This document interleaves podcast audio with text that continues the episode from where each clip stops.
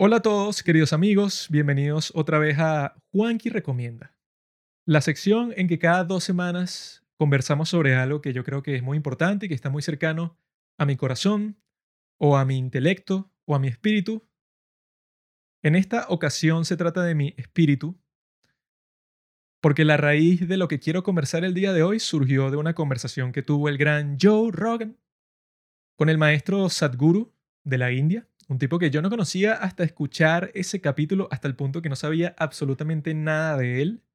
Otras personas en los comentarios, eh, en los clips de YouTube y en Reddit también, en los comentarios lo que decían era que, ah, sí, yo he visto un montón de videos de YouTube de este tipo y un montón de charlas que tiene, pero nunca había escuchado una conversación muy larga con él. Es la primera vez que lo conozco en el sentido de que se puso a exponer todos los puntos principales de lo que él comparte, de su sabiduría. Pero en mi caso yo no había visto ningún video de YouTube, no tenía la más mínima idea de nada. Y me encantó ese capítulo. Normalmente cuando yo escucho un capítulo de Joe Rogan que me gusta mucho es porque me abrió la mente a otra perspectiva. El tipo es un genio, Joe Rogan, porque el tipo es capaz de tener una conversación súper profunda con alguien que no conoce, porque tiene una variedad de invitados en su podcast increíble, desde un científico que ganó el premio Nobel hasta un comediante cualquiera que él acaba de conocer, que sacó un especial, algo así, completamente variado. Entonces, en este caso, bueno, tiene a un sabio de la India que yo no conocía en lo absoluto y yo me puse a escuchar este episodio, una conversación de tres horas, que claro, que cuando tú tienes una conversación de tres horas, ya como a las dos horas estás compartiendo las cosas más profundas sobre ti, qué es lo que más te interesa en el mundo, lo cual por eso es que me gustan esas formas de podcast bastante largas. Ya yo comenté un, poco sobre lo que va esta recomendación en nuestro capítulo sobre cuál es la mejor película coreana de todos los tiempos. Lo pueden escuchar si tienen tres horas. Yo se los recomiendo, está muy bueno. Pero el día de hoy lo principal, lo esencial, tiene que ver con nuestra sociedad el día de hoy, sobre cómo percibimos nuestra realidad, sobre cómo ciertas personas tienen como que una negatividad muy fuerte, muy potente con respecto a su vida y la comparte con los demás algo que he notado en las redes sociales, que mucha gente actúa como si el día de hoy vivimos en la peor época de la historia, porque llaman tu atención a cosas como las injusticias sociales, a la inigualdad económica, a el hecho de que existen un montón de pobres, millones de pobres en todo el, en todo el día, no, en todo el mundo, que existen personas que incluso están bajo esclavitud, todas estas realidades terribles que existen el día de hoy y lo usan como evidencia para decir que, ah, mira, por eso es que el mundo es una porquería. Esa es una perspectiva completamente no histórica. La realidad es que el mundo de hoy, en todas las métricas que tú quieras buscar, en todas partes puedes encontrar que estamos viviendo mejor que nunca. Obviamente que existen todo tipo de problemas todavía, pero solo velo desde la perspectiva de que a principios del siglo XX se consideraba la regla, no era nada raro, que los niños de las familias más pobres, ellos trabajaban en las minas de carbón. Era normal que fuera, bueno, esos niños, no sé para qué van a estar en el colegio ni nada así, porque ellos tienen que empezar a ganar dinero ya. Y antes de eso, en el resto de la historia, si tus padres, por ejemplo, eran granjeros, una de las razones por las que tenían hijos es porque, bueno, él me va a ayudar con este trabajo que es súper intenso. Si ustedes conocen a cualquier granjero el día de hoy, trabajan muchísimo, pero exageradamente muchísimo. Y bueno, antes de la existencia de cosas como el tractor, que cambió el mundo completamente, bueno, el trabajo era tan intenso que, bueno, que al fin del día no tienes energía para más nada, o sea, no existía el tiempo libre. Era pura supervivencia 100%. Antes gran parte de la población del mundo vivía así. ¿Cuál creen el día de hoy que es el porcentaje del mundo que tiene esa vida que literalmente no tienes tiempo libre en lo absoluto? Para estar con tus amigos, con tu familia, para disfrutar, para tener tus hobbies, para salir por ahí al cine. ¿Ustedes creen que hace eso, pónganse, mil años, la mayoría de la gente tenía ese chance, como es el día de hoy? Que así tú tengas un trabajo terrible, por lo menos en el caso de que vivas en un país desarrollado, lo que ganas te van a, o sea, te va a funcionar, te va a servir para tú vivir tu vida y también darte ciertos placeres, ¿no? Fuera de tu vida común y corriente existe esas personas, ¿no? Que te van a decir que no, bueno, que el día de hoy es terrible, todo es horrible, no hay esperanza, incluso viene el cambio climático y va a ser peor, y todo se va a terminar. Existe mucha tristeza, mucha depresión, mucho pesimismo sobre el presente y sobre el futuro, pero en realidad nos damos cuenta que en todas las métricas que quieres buscar, este es el mejor sitio, el mejor sitio no, el mejor tiempo para vivir. Solamente hay que pensar en algo como YouTube. Pregúntenle a sus padres o a sus abuelos cómo hubiera sido su vida de distinta si hubieran tenido disponible una plataforma en la cual puedes tener acceso a todo el conocimiento del mundo y a videos de gente normal de todas partes del mundo y a charlas de todo tipo de los temas que te interesen. Y tienes acceso también eso en páginas que tienen torrents de libros, tienes acceso casi que a todos los libros que existen pero me parece que YouTube es un ejemplo más fuerte porque es lo más visceral, lo más directo, lo más cercano, lo más intenso posible que tengas un video sobre, no sé, sobre un concierto, cuando en el pasado es como que, ah, bueno, no sé, las entradas para el concierto que se vendieron, no sé, en China, si no estabas ahí, pues no, nadie más se enteró de eso, nadie más puede verlo. Si alguien lo grabó con su cámara, bueno, lo verán en su casa. Pero no existía algo como YouTube, que es como que la máxima expresión del Internet en que nos permite eso, pues compartir nuestras vidas y ver qué están haciendo los demás. O sea, es algo maravilloso. Pienso yo que, bueno, es como que uno de los argumentos principales por los que vivir el día de hoy es maravilloso, ¿no? Sin embargo, siguen existiendo la pobreza, la depresión, todas estas cosas terribles. Esto nos lleva a lo que dice nuestro gran amigo Sadhguru, que en este podcast de Joe Rogan él recomienda ese libro Inner Engineering, que yo me lo terminé de leer justamente ayer. Ingeniería Interna, que es un, un, nombre para un libro yo creo que bastante intrigante, que te hace pensar y que, hmm, ¿cómo va a ser una ingeniería interna? ¿Qué implica eso? En ese capítulo con Joe Rogan, el tipo se pone a explicar toda su vida, da básicamente una pequeña biografía de por qué él hace lo que hace, de cuáles son las cosas que más le importan en la vida y habla sobre todo eso, sobre que el día de hoy, para muchas personas en todo el mundo, yo creo que para la mayoría de personas quizá, tu supervivencia está garantizada. Por ejemplo, no estás buscando comida constantemente, no eres como un cazador-recolector que día a día se está preguntando cuál va a ser su comida y ese es todo el objetivo de tu vida, es buscar comida o buscar refugio. Cosas de ese estilo ya no son las preocupaciones principales de, lo, de la mayoría de los seres humanos el día de hoy como dice ese dicho, ese cliché, que si tienes el estómago vacío tienes un problema. Ahora, cuando tienes el estómago lleno, tienes 100 problemas porque te pones a pensar cuál es el significado de mi vida, qué es lo que en, realidad quiero hacer yo con mi vida, qué metas tengo yo para el futuro, con quién me quiero casar. Empiezan a surgir todas esas interrogantes en ti. Entonces ahí es que surge esas técnicas que ofrece Sadhguru que me encantó su enfoque porque lo que él te dice es que esto no es una religión, no es un culto, no es nada de eso, sino que él desde el principio te dice que, ok, yo te ofrezco todas estas prácticas para mejorar tu vida. Te explica las razones que él cree por qué estas prácticas van a mejorar tu vida y te las va explicando poco a poco por qué funcionan. Él te hace como que un pitch, o sea, te hace una propuesta. Entonces, lo que te dice, ok, tú practícalas, ahí las tienes y si no te funcionaron, bueno, ok, no es para ti, busca otra alternativa, listo, fin. Me gusta ese enfoque porque otro tipo de enfoque, eso como que los manipuladores, esas personas que tienen cultos y cosas así, siempre es que, bueno, yo soy el sabio, soy el líder del culto, entonces yo te voy a decir qué es lo que tienes que hacer con tu vida, yo tengo la clave porque Dios me la enseñó, entonces yo tengo todo lo que tú necesitas para saber cómo vivir, cómo ser feliz, porque yo soy, yo soy feliz, tienes que ser como yo, tienes que seguir mi camino de vida, tienes que hacer todas estas cosas, ay, compra mi curso, ay, haz esto. Siempre te están tratando de vender que lo que ellos están ofreciendo es lo más revolucionario de toda la historia y que solo lo saben ellos y por eso es que les tienes que pagar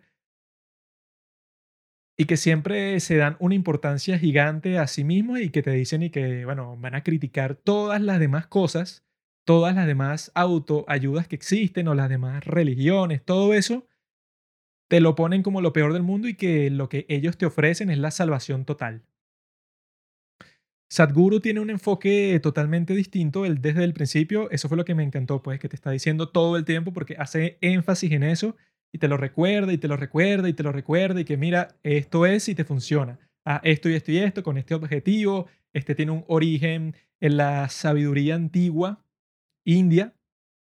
otra de las cosas principales con respecto a ese factor es que él te vende más una experiencia. Él no te vende una sabiduría escrita. Él no te dice, léete este libro de sabiduría hindú para que tú comprendas el origen de todas estas prácticas. Él lo que te dice es que intenta, ponte a practicar todas estas tecnologías, que por eso es que el libro se llama Ingeniería Interna, porque es una especie de ingeniería milenaria de la India, del yoga, que el yoga significa unión, el objetivo de todas estas prácticas es que tú al final, bueno, no al final porque no hay final, sino que en la práctica, en el transcurso de todo, te empieces a sentir como lo que eres, empiezas a percibir la verdad. ¿Y cuál es la verdad que él te ofrece? La verdad es que nosotros, cuando decimos que somos individuos, que somos independientes, que no, yo soy una persona y yo soy independiente, yo tengo mis propios pensamientos, yo no dependo de nadie, yo tengo mi propio trabajo, yo me mantengo, todas esas cuestiones. Yo soy un individuo de la sociedad, pero en realidad yo soy como que una unidad, pues yo soy independiente a todos los demás factores, a todas las demás personas. Eso es una ilusión, una ilusión también muy moderna, pues muy contemporánea, porque como tenemos todas esas tecnologías y como ya no, no nos estamos preocupando de cómo sobrevivir, entonces el día de hoy tenemos esa ilusión muy presente de que somos individuales, que nosotros nos podemos valer por nosotros mismos. Él para explicarte por qué eso no es así, te dice que, bueno, imagina tus pulmones, ¿no? Necesitan oxígeno. Y tú cuando respiras, ¿verdad? Aspiras el oxígeno y botas para afuera, o sea, expiras el CO2, el dióxido de carbono, ¿no? El árbol es el que saca de su cuerpo a través de la fotosíntesis, te ofrece el oxígeno. Entonces tu aparato respiratorio en tu cuerpo no está completo, es la mitad. Porque tú solo con tus pulmones no puedes sobrevivir. Si no tienes oxígeno, te mueres. Como a los tres minutos estás muerto. Entonces, si pasas tres minutos sin interactuar constantemente con tu exterior, estás muerto. Ya desde el principio ahí ves que, bueno, si cortas todos los árboles, estás muerto. Si el sol no te provee su energía, estás muerto. Si no consigues agua, estás muerto. Entonces, ¿cómo puedes decir que eres independiente, que eres un individuo si en realidad tú dependes, esas son las cosas más básicas, pero también dependes de tu familia, de tus amigos, de tu jefe, del sistema económico, de tu país, dependes de tantas cosas que suena, si ya lo ves desde esa perspectiva, suena ridículo decir que eres independiente. Entonces, te ofrece un montón de prácticas, te ofrece técnicas de meditación, y la experiencia es que tú experimentes el mundo como es, que en realidad nuestra conciencia forma parte del todo, del uno, de que todo es lo mismo, que nosotros en realidad tenemos esa ilusión psicológica que somos una persona, pero en realidad nosotros somos esa expresión de la energía del mundo, pero que al mismo tiempo nosotros podemos experimentarnos a nosotros mismos sin ego.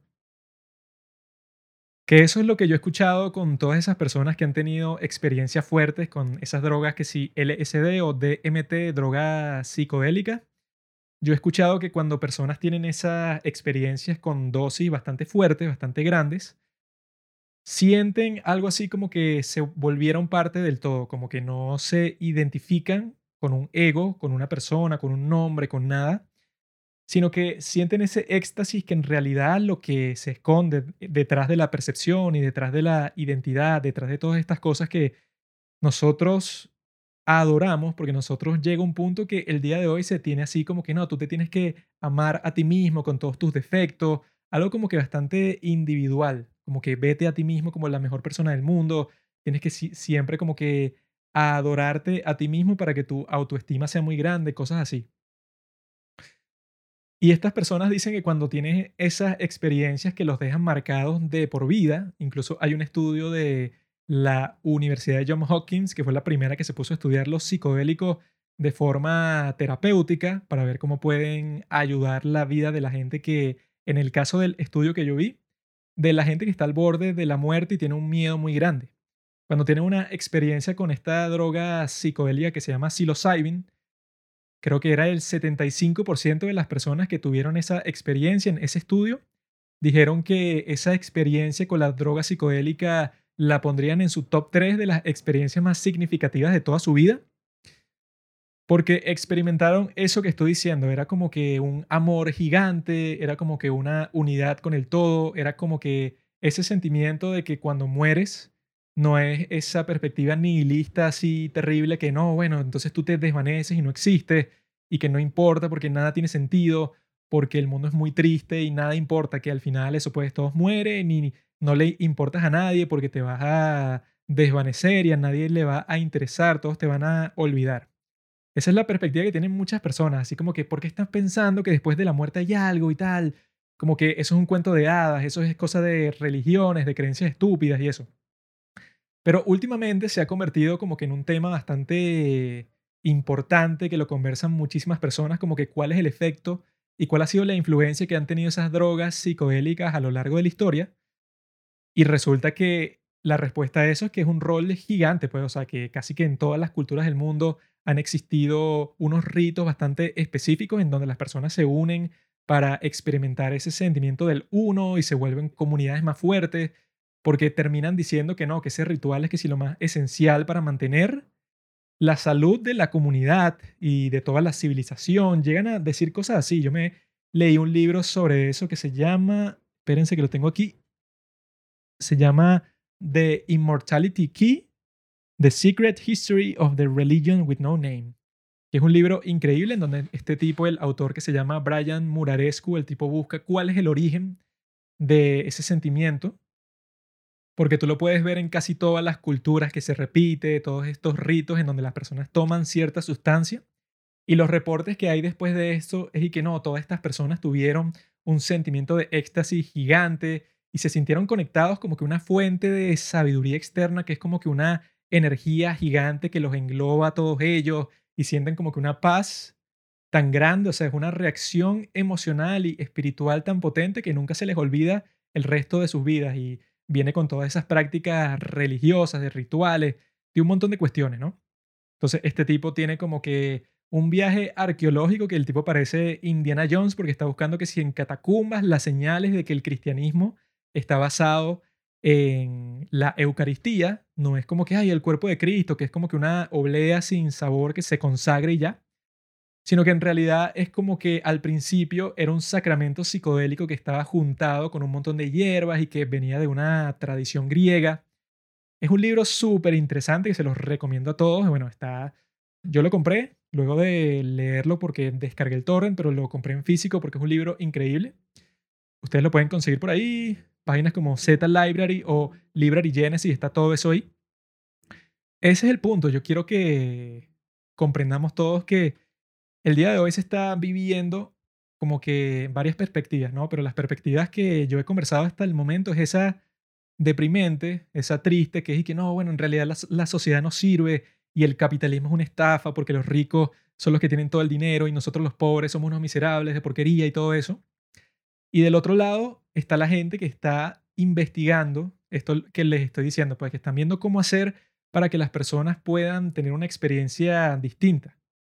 Una experiencia que haga, según lo, lo que dice Sadhguru, que su objetivo principal es que tú tengas una experiencia de éxtasis constante, que tú estés responsabilizado de tu propia felicidad que no importan los factores externos, sino que tú mismo, a través de todas estas técnicas, puedes llegar a esa experiencia que él te está vendiendo, que yo creo que eso es lo principal, porque todas esas otras cosas, todas esas otras religiones o creencias, nunca te ofrecen nada concreto, sino que está, por ejemplo, ese sentimiento que él critica, que es el sentimiento del cielo, que es como que, bueno, aquí en el mundo real, bueno, es una porquería, no sirve de nada, es puro sufrimiento, pura basura, bueno, que eso no, no sé si es lo que dicen las religiones como tal, pero es lo, lo que dicen muchos religiosos.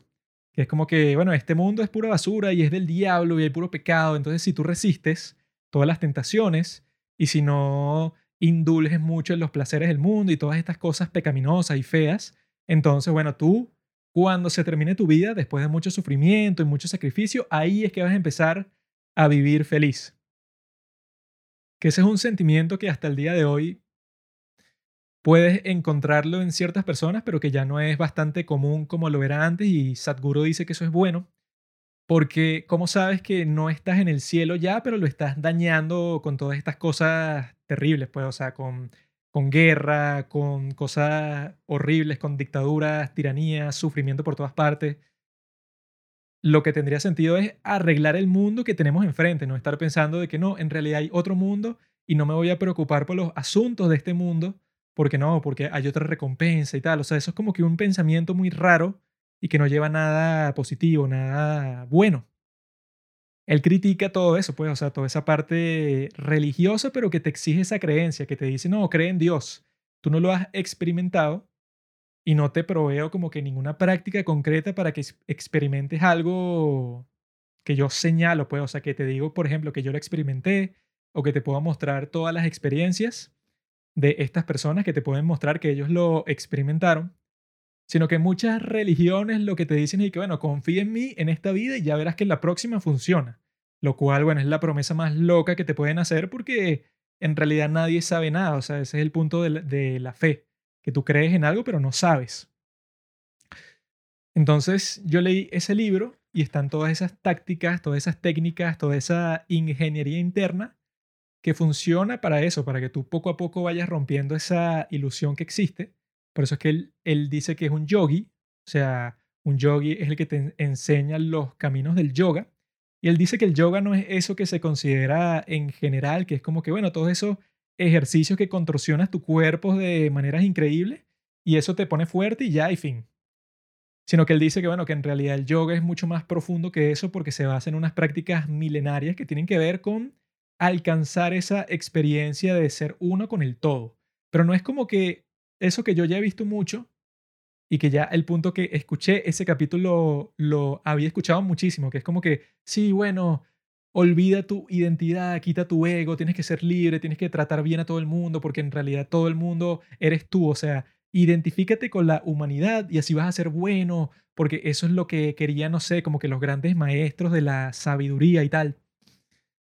Yo he escuchado eso muchísimo, pero cuando tú escuchas eso, tú piensas, ¿y qué hay? ¿Cómo? O sea, ok, tú me lo dijiste y puede ser un pensamiento bonito y toda esa cuestión, ok, me parece bien, quizá tiene eso pues como que unos buenos resultados, pero ¿cómo? O sea, ¿cómo carajo voy a pasar de lo que pienso hoy, que es que yo digo, ah, me llamo Juan Carlos, soy una persona, hago todo esto, me gusta tal y tal cosa, en fin, eso es con lo que me identifico yo hoy.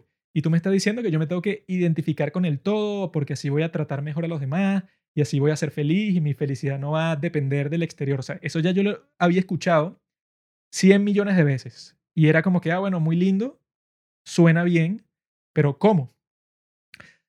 Y el cómo que había escuchado antes era que, ah, bueno, tómate estas drogas, haz que sea una terapia con ayahuasca y ve a la selva amazónica con un chamán y el tipo te va a dar esta droga y tú vas a ver que en realidad tú eres parte del todo. Todo eso era lo que yo escuchaba como que cuál era el cómo. Y lo que hace a Sadhguru distinto es que el tipo te dice que no, en realidad tu cuerpo es la tecnología más increíble del mundo. Sobre todo por cosas como tan simples como comer. O sea, tú digieres algo, tú te comes, por ejemplo, una manzana y la manzana es independiente, pues es un objeto que está ahí y tú lo agarras, te lo comes y eso de alguna forma pasa a formar parte de ti. Ahora, esa manzana es Juan Carlos porque se convirtió en algo, o sea, uno no sabe cómo funciona ese proceso, se combinó con enzimas de la digestión y tú lo masticaste y eso hizo que tal, tal, tal, pasa por tu estómago, después vas al baño y esa manzana te hace posible que tú sigas vivo. Ese es el proceso de la digestión, que sería el más básico. Uno no entiende cómo funciona, sin embargo, el cuerpo lo hace automáticamente. Entonces él te dice que no necesitas algo externo, no necesitas algo como el LSD, como el DMT, para experimentar todo esto, toda esa experiencia que él dice que no es algo como que una teoría de él, sino es algo verdadero. Y cuando él lo explica se siente muy verdadero. O sea, yo estuve de acuerdo con un montón de cosas que dijo sobre la existencia y sobre la vida. Él cuenta una historia sobre Aristóteles, que Aristóteles es el tipo que literalmente inventó la lógica proposicional, la lógica que conocemos hoy en día, que es la base de todas las computadoras, de todo el lenguaje de computadoras, la lógica simbólica de Aristóteles, el tipo como hizo los silogismos y todas esas cuestiones, es la base de toda esa tecnología y fue el filósofo más importante de toda la historia, es el más leído, la estrella filosófica. Imagínense vivir en la cabeza de un sabio así, de un tipo que inventó la lógica que hasta el día de hoy es casi que el fundamento de nuestra sociedad. Sadhguru cuenta que Aristóteles un día estaba por la playa caminando tratando de resolver un problema. El tipo está reflexionando y no le está prestando a lo que está a su alrededor, a su exterior. El tipo está completamente concentrado porque para la gente lógica como él, la existencia no es una alegría, sino es un trabajo, es un problema. Entonces el tipo está pensando cómo resolver esto y tal, está en la playa, hay un atardecer hermoso que se puede ver así la playa con una vista hermosa, pero él no le presta la más mínima atención a eso, le está ensimismado completamente. De repente él ve una persona cerca de la orilla de la playa que está haciendo algo con mucha intensidad y él no sabe qué es, pero lo está haciendo con tanta intensidad que él no puede ignorarlo. Él dice como que me tengo que acercar a ver, él está ensimismado pero le llamó tanto la atención a esta persona que se tuvo que acercar a ver qué estaba haciendo. Él se acerca y le pregunta a esta persona, mira, ¿qué estás haciendo? Que estás corriendo para la playa y te devuelves y sales corriendo otra vez y te devuelves. ¿Qué estás haciendo? Y el tipo le responde, no me hables, que estoy muy concentrado en esto. Esto es algo muy importante. Aristóteles se queda todavía más curioso porque dice, bueno, ¿qué puede ser tan importante? Porque ni entiendo qué es lo que está haciendo. Se mete en el mar y vuelve para la playa y se mete otra vez. Y él lo sigue interrogando y que mira, pero ¿qué estás haciendo? Porque te estoy viendo que lo haces con mucha intensidad, con mucha energía, pero no tengo la más mínima idea de qué es. Y el tipo que está haciendo esta actividad con toda la intensidad del mundo le responde, estoy tratando de vaciar todo el océano en este pequeño hueco aquí que hice en la arena. Con esta cuchara, una cuchara pequeña así que sostiene en su mano. Aristóteles ve eso y se queda anonadado se queda en shock y dice, ah, pero qué tan tonto eres, o sea, ¿cómo puedes tratar de toda esa inmensidad del océano con una cuchara? ¿Quieres vaciar el océano en este pequeño agujero que tú mismo cavaste y lo haces con una cuchara? Si por lo menos tuvieras que ser un balde, una cosa así, bueno, ok, pero lo estás haciendo con una cuchara y obviamente que no va a funcionar, o sea, cualquiera puede darse cuenta de eso.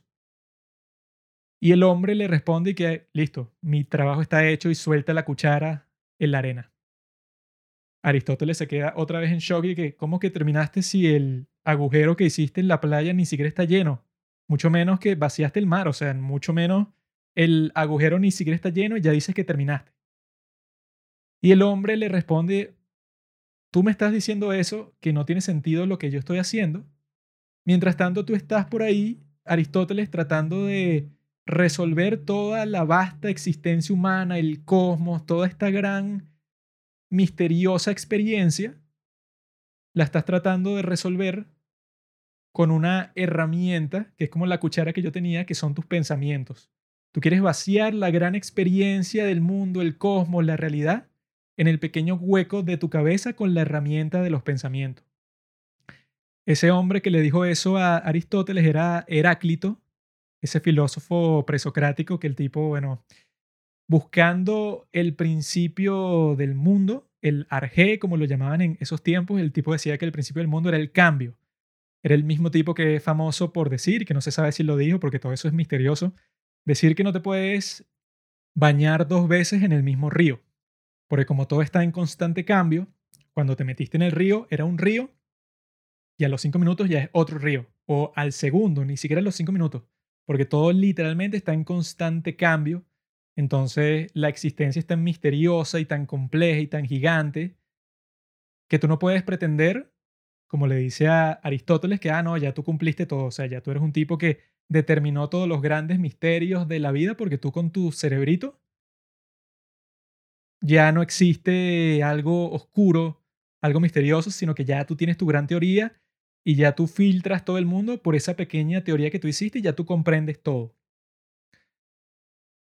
Eso es uno de los principios principales de todas las cuestiones que dice Sadhguru, que él no te está vendiendo una filosofía o una religión o ninguna de estas cuestiones, sino que él te está vendiendo el acceso a la experiencia suprema y que lo que él describe es la misma experiencia suprema que dice la gente que ofrecen los psicodélicos también, pero muchas personas como ese gurú que se llama Ram Dass, el tipo tiene un libro que se llama Be Here Now, en donde él te explica cómo el tipo pasó por una experiencia así como que de revelación, como de iluminación gracias a la psilocybin, LSD, DMT y tal. El tipo como que dejó literalmente toda su vida atrás como profesor de Harvard para convertirse en un gurú porque el tipo eso, pues se puso a buscar como que, ok, llegó un momento que él se drogaba tanto que esa experiencia de éxtasis que le ofrecía las drogas ya no era suficiente para él. Él quería algo constante en su vida, algo como que le permitiera tener esa perspectiva universal de la existencia. Entonces el tipo se fue a la India para encontrarla y la encontró.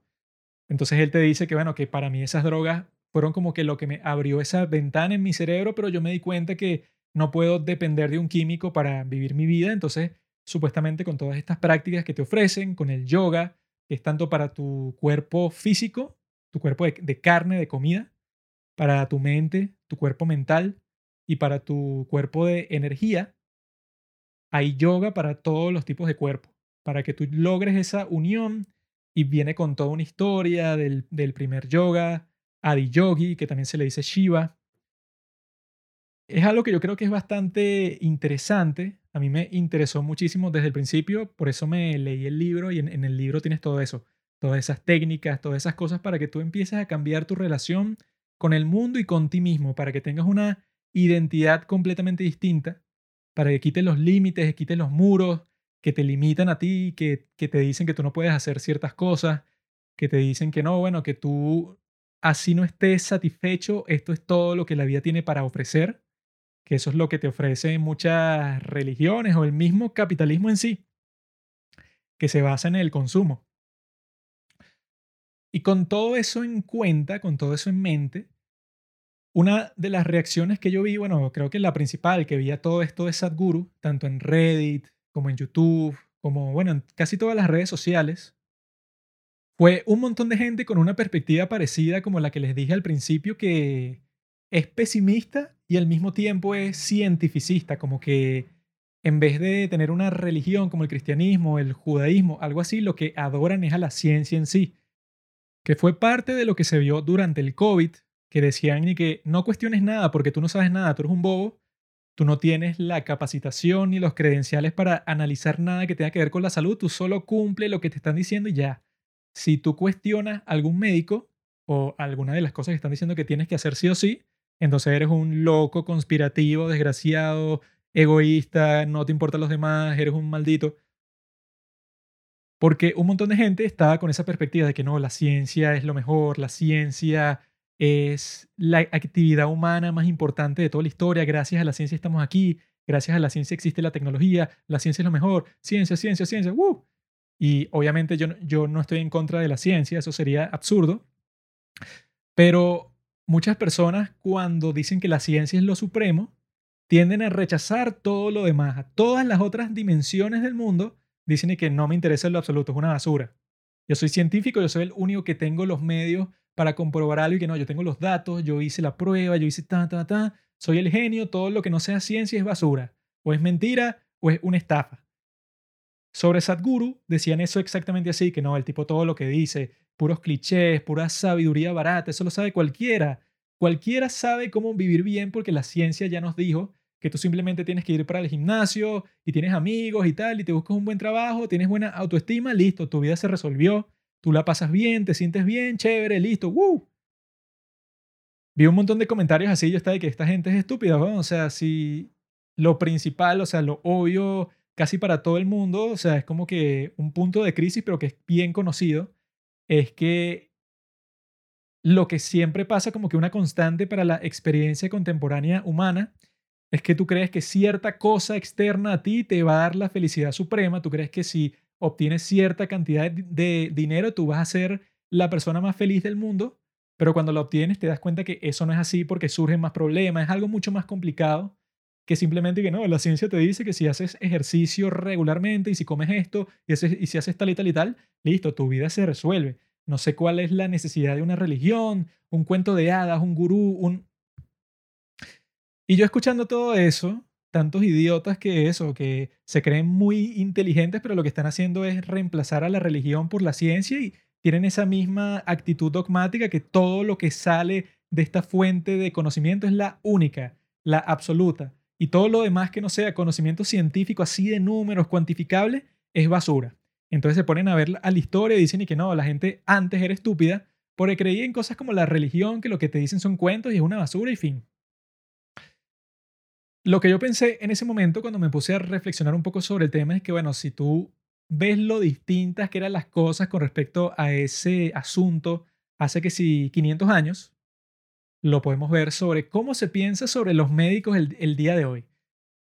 Si una persona te dice que su hijo es médico, uno piensa que, bueno, lo está presumiendo porque ser médico es una profesión el día de hoy con mucho prestigio, porque es la persona que literalmente va a tener el poder para salvar tu vida o salvar la vida de uno de tus seres queridos, entonces es como si fuera un dios, pues un tipo excelente. Y si tu hijo es un gran médico, un tipo que se graduó en la mejor universidad del mundo y gana mucho dinero, bueno, entonces eso es como que el top de la sociedad de hoy.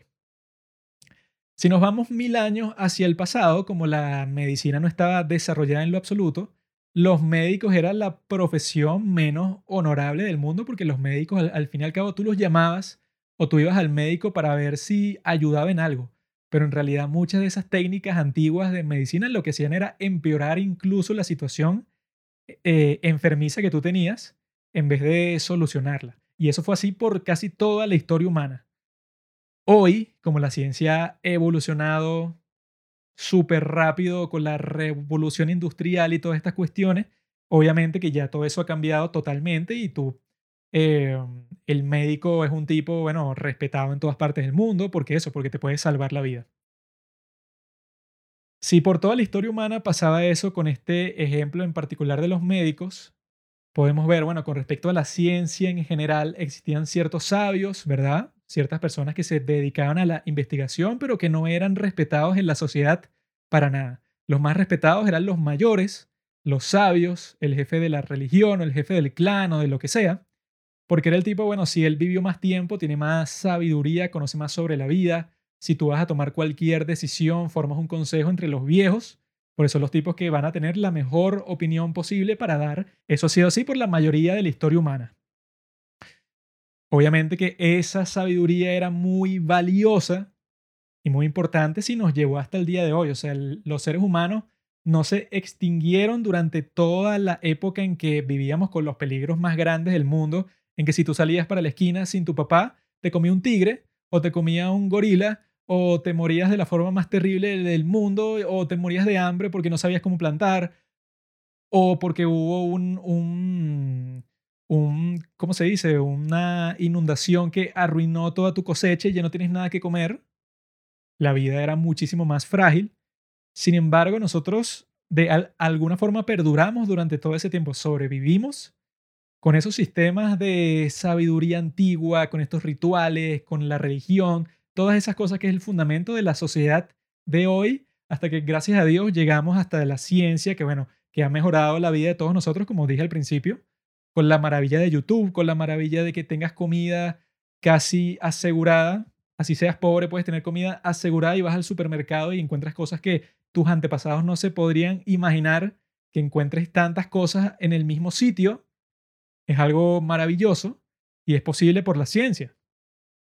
Pero decir, como dicen muchos científicos, como dice el estúpido de Neil deGrasse Tyson, o como decía antes de morir el tipo este, Stephen Hawking, decir que no, bueno, ya toda la sabiduría, esas cosas como la religión, como la filosofía, como el misticismo, todas esas cosas son basura. Ya nosotros con la ciencia hemos determinado cuál era la verdad y todo eso antiguo, bueno, ya eso puedes descartarlo completamente. Ese es el consejo más peligroso que puede existir en el mundo, porque si tú en verdad crees eso, eres un loco irresponsable porque esas son técnicas y son sabidurías y son conocimientos sagrados porque son los que esa sabiduría milenaria, toda la que de la que habla Sadhguru, todas esas técnicas, todas esas cuestiones que nos ayudaron a llegar al día de hoy, a sobrevivir como especie, a dominar todo el planeta, a mantenernos con vida, no solo en cuanto a la tecnología, sino en cuanto a cómo interactuamos los unos con los otros, cómo vivimos por la suficiente cantidad de tiempo todos juntos sin matarnos, que es gran parte de esa cohesión social que permite las religiones y las creencias místicas y todo eso, eso tiene que ser sagrado hasta el día de hoy porque eso es lo que nos trajo aquí. Eso es como un niño que diga que, ponte que creció, ya tiene 40 años y es dueño de una compañía y él dice que, no, bueno, mis padres eran un par de idiotas, unos tipos que no sabían cómo vivir. Yo soy millonario, soy el mejor del mundo, tengo mi empresa, tengo mi yate, tengo un carrazo, un auto increíble de lujo, soy el mejor, mis padres eran un par de idiotas. Y resulta que los padres lo criaron como hasta los 25 años y le dieron todo lo que él quería y no tenían mucho dinero, pero le pagaron la universidad y él hizo su compañía y se volvió rico. Y el tipo después dice, no, bueno, mis padres son unos pedazos de idiotas. Es el equivalente a hacer eso y es súper estúpido. Tratar de reemplazar todas las cosas de la sociedad y toda la sabiduría y todas las maravillas, todas estas cosas increíbles que han logrado los sabios y todo eso que, que ha construido y ha fundamentado este mundo, decir que no sirve para nada y desestimarlo y insultarlo. Lo más importante que yo quería decir hoy es eso, pues que yo vi esa reacción muy presente en todas partes y muchas personas que conozco incluso actúan así. Y me parece completamente absurdo. Yo creo que eso es escupir en el legado de la humanidad completamente, en el legado de nuestros ancestros, de nuestros padres, decir que, religión, basura. Y que esto de Sadhguru ni siquiera es religión, sino más que todo el reconocimiento de que existen otras dimensiones de la realidad que no es simplemente la material, la que puedes contar. Hay un ejemplo que me gusta mucho de la película Contacto con Jodie Foster y Matthew McConaughey. Jodie Foster es esta científica así, toda inteligente, toda lógica, una tipa que no quiere saber nada que no tenga que ver con eso, pues con lo material, con lo cuantificable, con lo medible. Y se está enamorando de Matthew McConaughey, que es un sacerdote. Matthew McConaughey, cuando ve esta actitud de ella, que como que desestima todo lo que no sea científico, que dice como que, ah, religión, qué estupidez Matthew McConaughey le pregunta que tú amas a tu padre, ¿verdad? Ella dice que sí, claro que lo amo. ¿Cómo vas a preguntar eso? ¿Qué clase de pregunta es esa? Él le responde, pruébalo. Ella se queda así pensando, ¿cómo que lo pruebe? ¿Cómo que te diga si es verdad? O sea, ya te estoy diciendo que sí lo quiero, eso es obvio. Y él le dice, ah, pero no me lo puedes probar, o sea, no me puedes mostrar la evidencia científica de que tú amas a tu padre, o no puedes cuantificar en un marco, en un esquema, cuánto lo amas. No me puedes demostrar eso científicamente, porque tú dices que estás totalmente segura de que eso es así y al mismo tiempo me estás diciendo que sería absurdo o ridículo demostrarlo.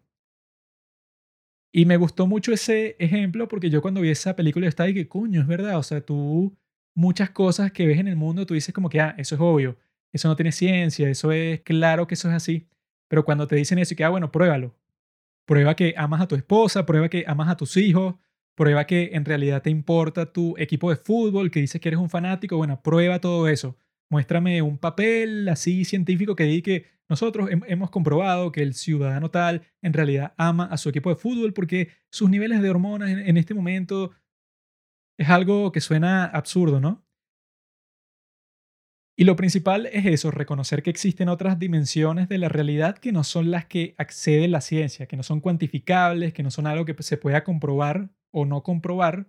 No es como que yo diga como que, ah, no, ya comprobé que Dios no existe.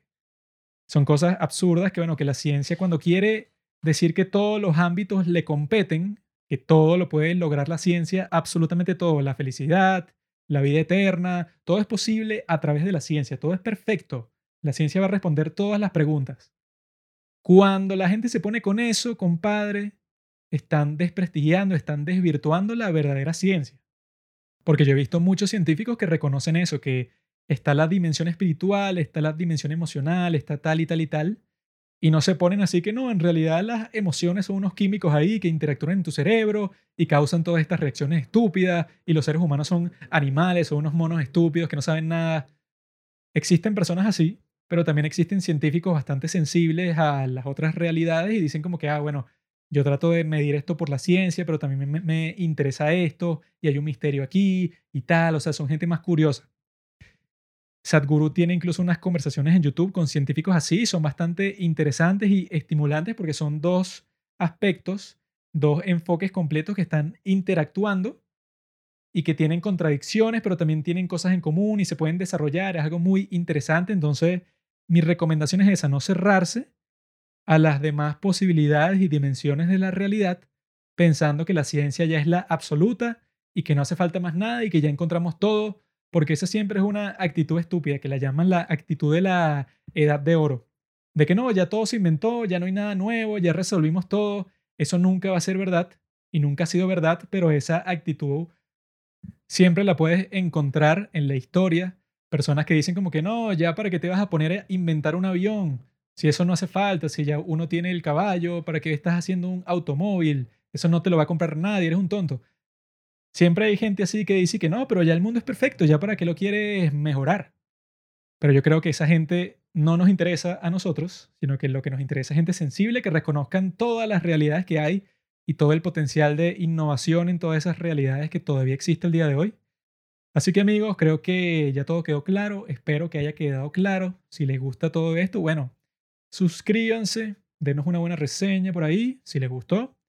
Síganos en Instagram y todas esas cuestiones. Y bueno amigos, nos vemos en dos semanas para seguir explorando el mundo, la vida y las personas.